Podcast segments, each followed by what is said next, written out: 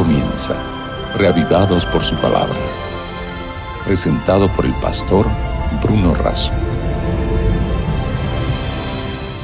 Por la palabra de Dios fueron hechos los cielos, la tierra y todo lo subsiste por su nombre.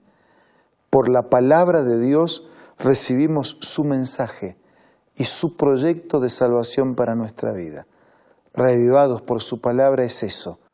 Es una cita diaria con la palabra de Dios para encontrar en su poder y en su amor orientación y guía para nuestra vida. Cada día nos encontramos con un capítulo diferente de la Biblia sucesivamente hasta completar la lectura de toda la Sagrada Escritura. Hoy vamos a detener nuestra mirada en Primera de Crónicas capítulo 9. Antes vamos a pedir la bendición de Dios. Padre nuestro que estás en los cielos, al abrir tu palabra abre por favor nuestro corazón para que más allá de genealogías, archivos y registros, podamos encontrar lecciones que apliquemos a nuestra vida.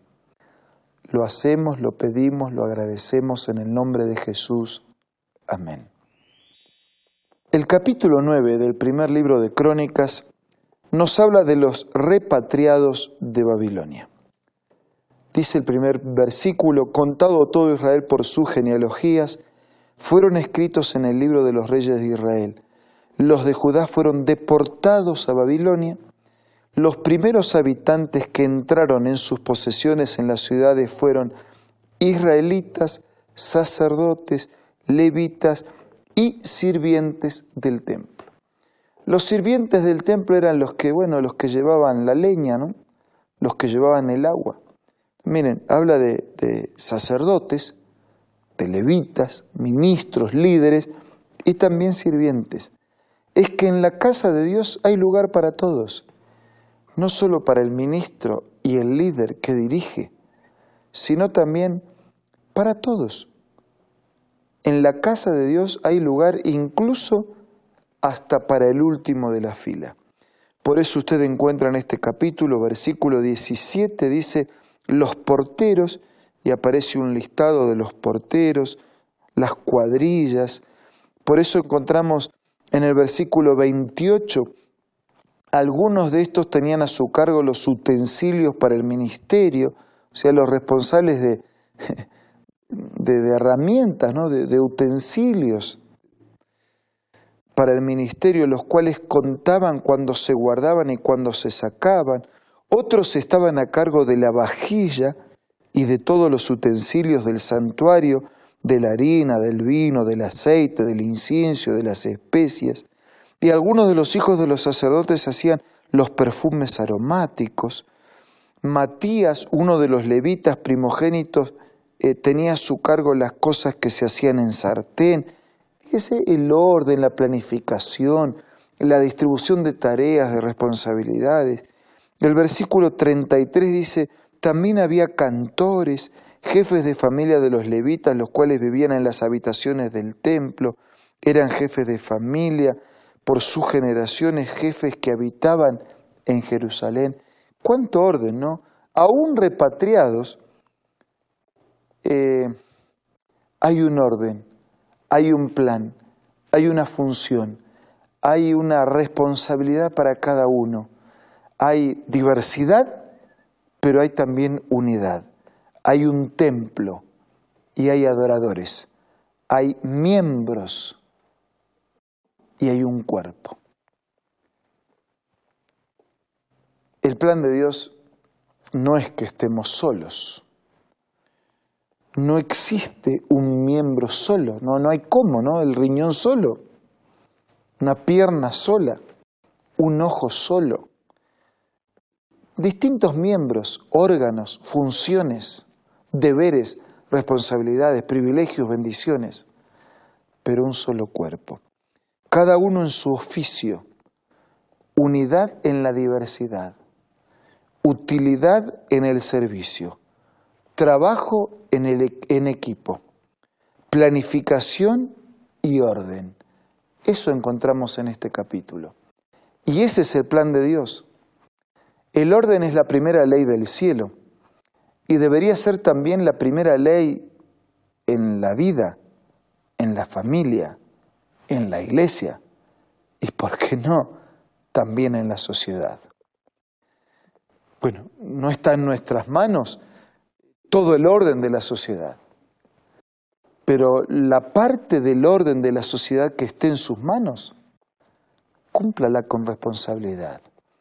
La familia que está en sus manos, que se mueva en orden, en unidad, en diversidad, en solidaridad, en respeto, en vivir unos para otros y en ayudarnos a alcanzar el proyecto de todos.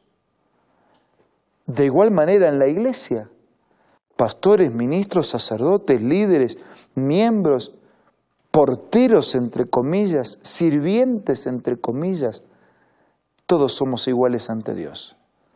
Todos tenemos un lugar en el plan de Dios. Por todos Jesús tuvo que pagar el mismo precio, su muerte, su sangre, su sacrificio, su venida a esta tierra para liberarnos, para redimirnos, para rescatarnos. Por eso, asumamos el compromiso de vivir en unidad, de vivir en el seno de nuestra familia, en la comunidad hasta donde la comunidad nos permite, en la iglesia, en el vínculo del amor, en el amor de los unos por los otros, en la unidad, cumpliendo el mandato de aquel que dijo, amen a Dios por sobre todas las cosas, con todas las fuerzas, con toda el alma, con toda la mente, con todo el corazón, y al prójimo como a uno mismo. Ese es el resumen de la Biblia y ese es también el resumen del Evangelio. Hoy tenemos una oportunidad que tenemos que aprovechar. Hoy tenemos que ser más solidarios. Tenemos que entender que no somos islas solitarias en este vasto universo de Dios. Tenemos que entender que nuestro hermano, que nuestro vecino, que nuestro compañero, colega, amigo, es un pedacito de tierra del mismo continente. Tenemos que cuidar de Él mientras Él cuida de nosotros. Tenemos que respetarnos unos a otros y juntos respetar a Dios. Esta es la esencia de la vida. Esta es la vida que vale la pena ser vivida. Tal vez no sea la vida que hayamos vivido y tal vez no sea la vida que el mundo en general está pretendiendo vivir pero sin duda es la vida que necesitamos vivir si queremos ser felices, si queremos aceptar la soberanía de Dios en nuestra vida y si queremos prepararnos para la vida de Dios por toda la eternidad. Por eso en este silencio del programa, en este momento especial de contacto con Dios, quiero proponerle que le presente a Dios sus necesidades su petición, su lucha, su problema, su lágrima, su pedido, pero también su decisión. Vamos a ser más solidarios, vamos a ser más respetuosos, vamos a entender que hay lugar para todos en la familia de Dios. Vamos a cuidar del otro como cuidamos de nosotros. Vamos a amar al otro como nos amamos a nosotros y juntos vamos a amar a Dios por sobre todas las cosas.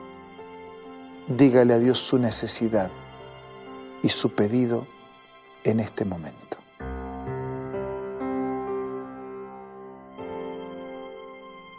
Padre nuestro que estás en los cielos, te damos gracias por estos registros históricos, estas crónicas, que nos enseñan lecciones espirituales de solidaridad, de respeto, que hay un lugar para todos nosotros y todos tus hijos, en tu casa, en tu templo, en tu familia y en tus planes. Ayúdanos a ocupar nuestro lugar, ayúdanos a ayudar a otros a que ocupen su lugar y bendícenos de manera tal que podamos amarte a ti por sobre todo. abraza a cada uno de nuestros amigos y danos un día muy especial. Te lo pido y agradezco todo en el nombre de Jesús. Amén. Queridos, muchas gracias por acompañarnos. Gracias por estar allí siempre, permanentemente. Nos reencontramos mañana para seguir siendo reavivados por la palabra de Dios. Esto fue Reavivados por su palabra, presentado por el pastor Bruno Razo.